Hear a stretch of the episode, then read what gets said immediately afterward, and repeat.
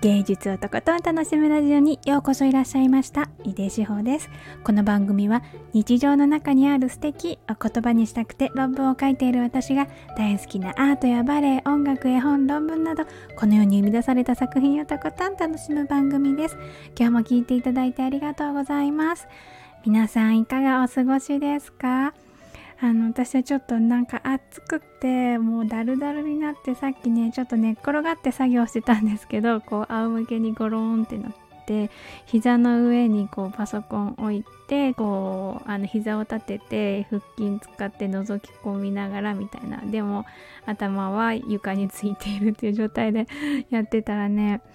床を掃除してくれてたお掃除ロボットくんにね髪の毛吸われたの。まだそれ生えてるからって。いう髪の毛キューって引っ張られない。ああみたいな。そうそんな一日です。本日も芸術をとことん楽しむラジオ始まります。お付き合いいただけると嬉しいです。はい。今日は生活を変える野菜。エラ農園のピーマンのお話をしたいと思います。えっ、ー、とね、サムネの写真はですね、えっ、ー、と、ピーマンの写真ね、あのスタイフの配信者のあのゴールディさんが農園をされていてその農園がねエラ農園っていうんですけどそのエラ農園で育ったピーマンの写真なんですよ。でねゴールディさんがお野菜作ってるって知った時には絶対食べたいと思ってね。でねピーマンをねお家にねお呼びしました。お招きしました。であのゴールディさんのあの放送っていうのはねすごくねあのワクワクしてでねすごくね頼もしさを感じるの。でも優しくってあの私はすごい温かくて大好きなんですけどあの内容はね児童文学っていうか子供向けに書かれた文学作品っていうのかな本をねあの紹介されてるんですけどそのちょっとね私は割と怖がりなので 冒険ファンタジーとかねちょっとね尻込みしちゃうんだけれどゴールディさんの声に包まれながらそのお話を聞いていたらもうどんなにねちょっとビクビクするような世界でもこうあのがっしりとしたゴンドラに乗ってその世界を眺めているようなそんな旅をしているようなね気持ちになれる番組でね私はね本当に大好きなんですよ。だからねそんな方が作ったお野菜って本当素敵と思ってピーマンをあの我が家にお迎えしたんですがあのねこのエラ農園ではねお薬とかその何て言うのかなをね使わないでお野菜作ってるんですって。でねあのね箱をね段ボール箱で届いたの。でそれをね開けた瞬間にふわーってこうあのー、緑の香り畑の土の方じゃなくてもっと上の方にある匂いがしてねもうほんと幸せだなって思ったんですよね。であの私はねあのお願いしたのはピーマン。をどっさりお願いしたんです。でそのピーマンがねあのねどんな調理法をしてもなんかねスーッと体にしみる感じなんですよね。あの自然に入ってくるっていう感じ。無理な感じがしない。無理な味がしないっていうのかな。そんなピーマンでした。で見た目もねこう美しいんですよね。何が美しいんだろうってちょっと眺めてみた時になんかこの伸びやかさっていうの滑らかさと。それがやっぱり私は本当に素敵だなって思いました。でこれはねピーマンのね何て言うのかな。あの性質っていうのかな。丸ごと全部美味しく食べられちゃうっていうのが本当にそのままその通りなんですよね。でのピーマンをどっさりお願いしてお家に今ね冷蔵庫にねいっぱい入ってるんだけどであの届いた日から私はねピーマンのねレシピを研究しましてですね であのピーマンの美味しさには2種類あるなって気づいたんです一つはえっ、ー、とまあサラダとかにが代表されるような感じのこうみずみずしい甘さと、えー、ほのかな苦みとシャキッとパリッとした感じの歯ごたえが魅力の美味しさ。これは私はあのイケメンピーマンって呼んでるんですけど なんかイメージ爽やかでこうあのイケメンだなって 思ったんですけどあともう一種類もう一つの美味しさはこうじゅわっとふんわりしたうまみがあって深い味わいででこうあの味をこうあ何口に含んだ後のこう鼻を抜ける優しい香りがする美味しさがあるんですよね。これはねダンディーだなと思って。ダンディーピーマンって名付けたんですけど。いやこれはあの好みによると思うんですけどね。私はねどっちかっていうとねダンディーピーマンの方があの好みなんですよね。でイケメンピーマンの場合それをナンバーワン今んとこのうちのナンバーワンレシピはねピーマンの肉巻きなんです。あの生のピーマンをタタタタと切ってそれをくるくるっと肉で巻いてあの焼いてこう甘辛の味付けをするっていうやつで。でこれは肉に包まれてるからいい感じに火が通って火が通り過ぎず全く生でもないっていう感じのあのいい具合に焼き上がってねあのシャキパリ感がすごい引き立つんですよね。であの肉のジューシーさとピーマンってすごく合うんですよね。甘みと苦みっていうの。苦みまではいかないけれどちょっとしたアクセントみたいなスパイスっていうのかな。そのアクセントになっててすごく美味しいんです。であの私のあの個人的なあのに好きなダンディピーマンのレシピ私のナンバーワンレシピはね丸ごとピーマンの煮物なんです。これはあの高天傑さんあれこう天傑さん合ってる名前？があの YouTube で紹介してたレシピを参考に私があのじゃじゃって作ったんですけどこの丸ごとピーマンを焼き付けてであのえっとねえっと、油揚げとあと砂糖醤油みりんとかその辺の調味料で煮るっていうやつなんですけど私はあのお稲荷さんの皮をあのよく作るのでそれをあの皮と汁と全部汁ごと入れてグツグツ煮てっていう風にして作ったのがね本当に美味しくてね。で私このエラ農園ピーマンとこの丸ごとピーマン煮物の相性がすごくいいなって思ったのはピーマンの綿ってあの種がついてるほわっとしてるところ。あそこがねエラ農園ピーマンめちゃくちゃ美味しい。本当に笑っちゃうぐらい美味しいんですよね。なんか普段は捨てちゃうとこなんですけどでもこれ絶対どこ食べても美味しいはずと思ってこの丸ごとピーマンの煮物をやったら絶対美味しいと思ったら本当にその通りでねその綿の部分って私の感じだとなんかうまみの宝庫なんじゃないかなって思ったんですよね。優しい歯ごたえでであの全体的にこうあのクタクタってなってるからあの綿の部分にもじゅわっとこう煮汁っていうのかなが含まれてたりして。でねあのヘタの部分もあの何て言うのかな枝豆っぽい食感で、まあ、味はピーマンなんだけど。そういうのも美味しいしああなもう本当になんかなんて素敵なものに出会ったんだなと思ってね 幸せな時間を過ごしてるんですけどで今回そのピーマンにね枝農園のピーマンに出会って感じたことはねこの誰が作ったものを自分が食べてるのかっていうのってあの生活変えるなと思ったんですよね。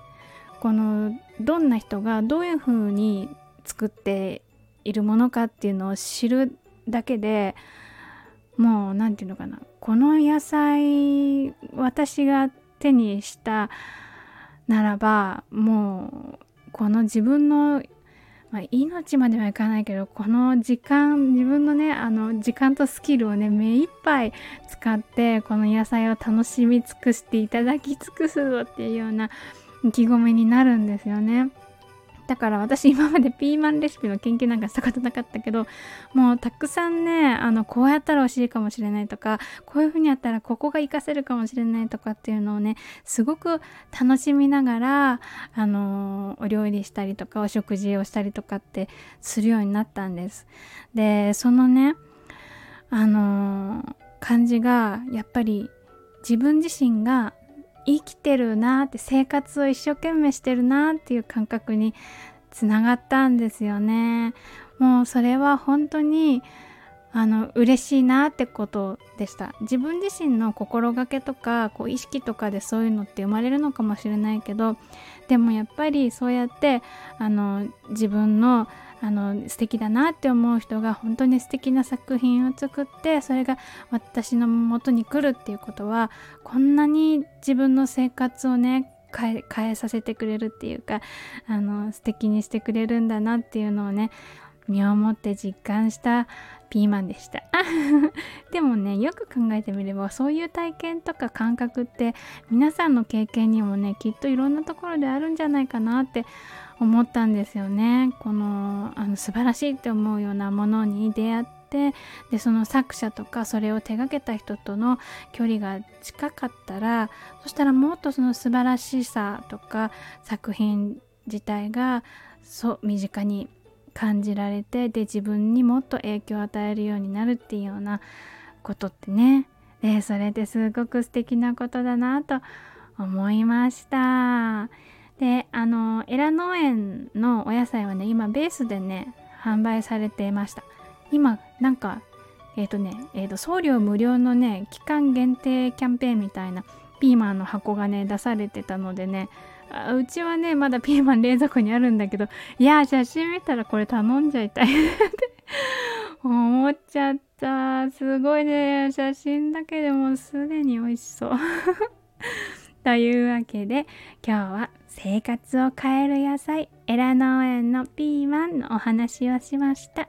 エラ農園さんゴールディさんとっても素敵な魔法みたいなピーマンありがとうございました。続いてコメント返しのコーナーです、えー、いただいたコメントは放送の後半に声でお返事してます今日はね、えっ、ー、と、4つの放送回のコメントをお返事できるかなと思います。えー、最初にお返事するのは、7月10日に放送した、それでも私は歩み続ける、とにかく明るいピアニストさとみさんのベートーベン熱情の放送回にいただいたコメントです。えっ、ー、と、これはあのスタイフで配信されてる、とにかく明るいピアニストさとみさんの、えっ、と、演奏を聞いて私が感じたことをむちゃくちゃ語り尽くしたっていう 放送回でした。でえっとね、うんと、前置きもちょっと長く喋ってるけど、それでもね、30分か40分かぐらい喋ってるのでね、これを聞いてくださったなんてね、なんて既得な、なんて嬉しいと思ったんですけど、はい、ありがとうございました。えっ、ー、と、コメントいただいたのはグリちゃんさんです。グリちゃんさんありがとうございます。はじめまして。あ、はじめまして。偶然ですが、私もさとみさんのチャンネルを聞いてて、さらに偶然が重なり、こちらの配信聞かせていただきました。とても興味深い感想で素晴らしかったです。といただきました。あありがとうございます。そうなんだ、偶然だったんですね。嬉しい。あのこういう、こう、聞いたこと聞いて自分が受けた、うん、印象とかを一つずつ言葉にして出していくっていうのはあんまり私あんまりというかスタンド FM を始めるまではほぼやってこなかったんですよね。自分でこうあの演奏を楽しんでまあそのうちのあの1割か2割ぐらいを一緒に演奏を楽しんだ人とポロポロっと喋ってっておしまいみたいな感じだったんですけどそうこんなにねあの喋ってもいい場所があるっていうのはね 私にとってはすごく幸せなことだなと思ってます。